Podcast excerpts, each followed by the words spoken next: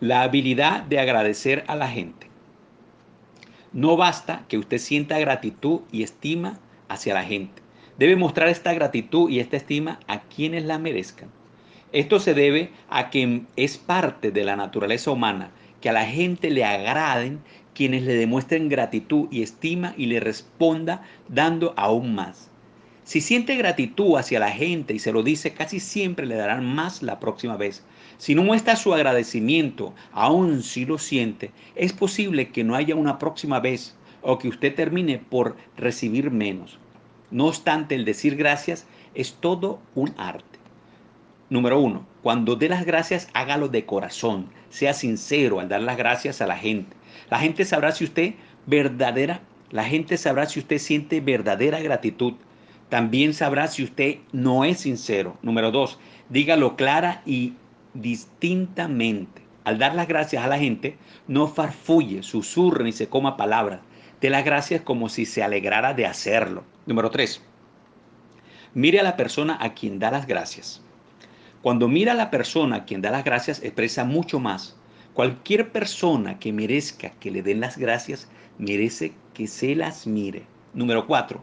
Dé las gracias a la gente con nombre propio. Individualice su agradecimiento usando los nombres propios. Decir gracias, señorita Jones, es algo muy distinto de gracias. Número 5 practique el dar las gracias a la gente.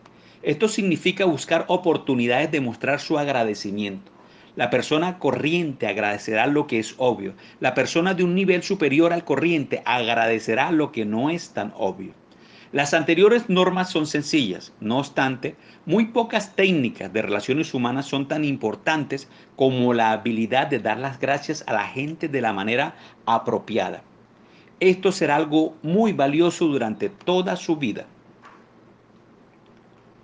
La habilidad de causar buena impresión. Poseemos un alto grado de control sobre lo que los demás opinan de nosotros. Comenzamos por ser extraños para todos y la opinión que se forma de nosotros se ve grandemente determinada por la forma como nos comportamos. Sabiendo esto, nos conviene comportarnos de tal manera que el efecto sobre los demás sea bueno. Somos nuestras acciones. Si desea que la gente piense bien de usted, le tome por modelo y le considere con admiración y respeto, debe darle la impresión de que se lo merece. Esto se logra principalmente por medio del valor que se atribuye a sí mismo.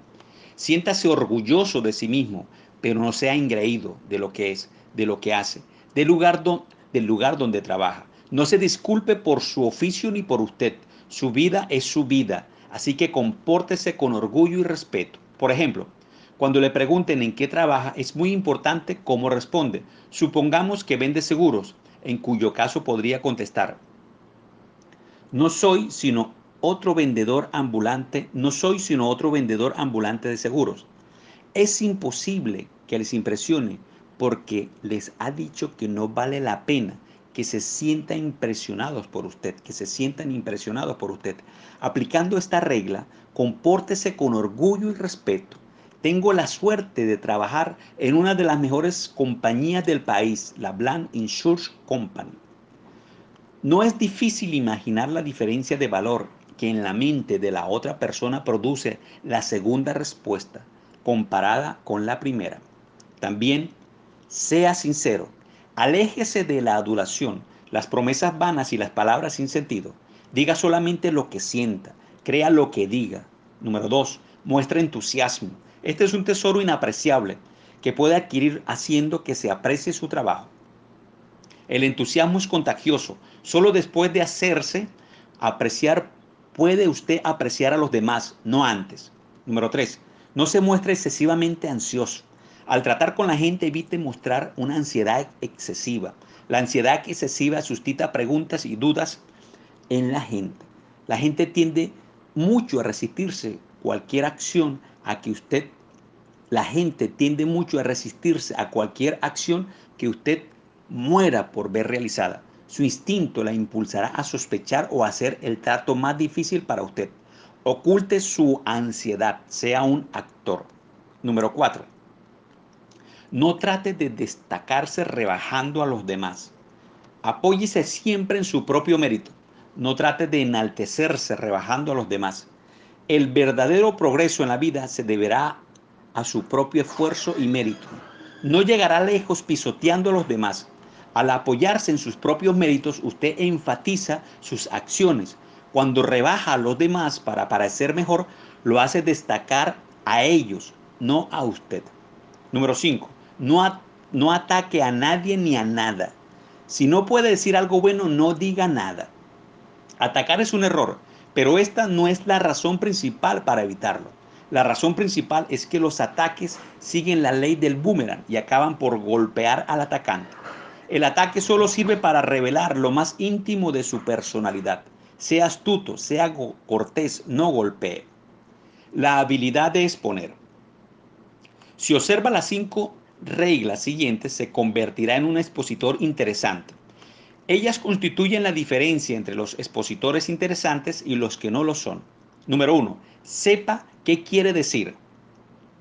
Si no sabe exactamente lo que quiere decir, no se levante ni abra la boca. Hable con autoridad y por experiencia, hable con confianza. Esto solo puede lograrse si sabe qué se quiere decir. Número dos, dígalo y siéntese. Sea breve, acertado y siéntese. Recuerde que nunca se ha criticado a nadie por decir demasiado poco y que si desean que diga más, se lo pedirán. Salga vencedor. Número 3. Mire a su público mientras habla. Es difícil exagerar la importancia de esta regla. Vale la pena mirar a cualquier persona a quien valga la pena dirigirse. Por esto es por lo que los expositores que leen sus exposiciones rara vez cautivan al público. Número 4. Hable de cosas que se hable de cosas que interesan al público. Lo que importa no es lo que usted quiera decir, lo que importa es lo que el público quiera oír. El interés del público es lo más importante, no el suyo. Un método seguro de triunfar al exponer y de agradar es decir a la gente lo que ella quiere escuchar. Número 5. No intente pronunciar discursos. No trate de ser un orador, poco lo son. En vez de ello, limítese a hacer una exposición. Sea natural, sea usted mismo. Por eso es por lo que usted está haciendo la exposición. Limítese a decir lo que tenga que decir de una manera natural. Observaciones finales. Francamente, los conocimientos de este seminario de relaciones humanas de Les Levin y de este folleto sobre la habilidad en el trato personal no le servirán de nada a menos que lo use. El conocimiento en sí mismo carece de valor, el uso del conocimiento es lo que lo convierte en valioso. Para decirlo de otro modo, la vida no recompensa lo que usted puede hacer, sino lo que hace. Este conocimiento es la clave de una vida mejor. Más amigos, mayor éxito, más felicidad.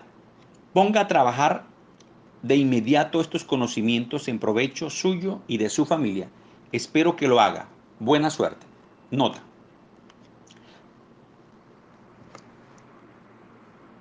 Fin. Bueno, mis queridos, apreciados amigos, oyentes, este eh, es el libro, este es el fin del libro, consta de 33 páginas, ahora eh, audiolibro para ustedes.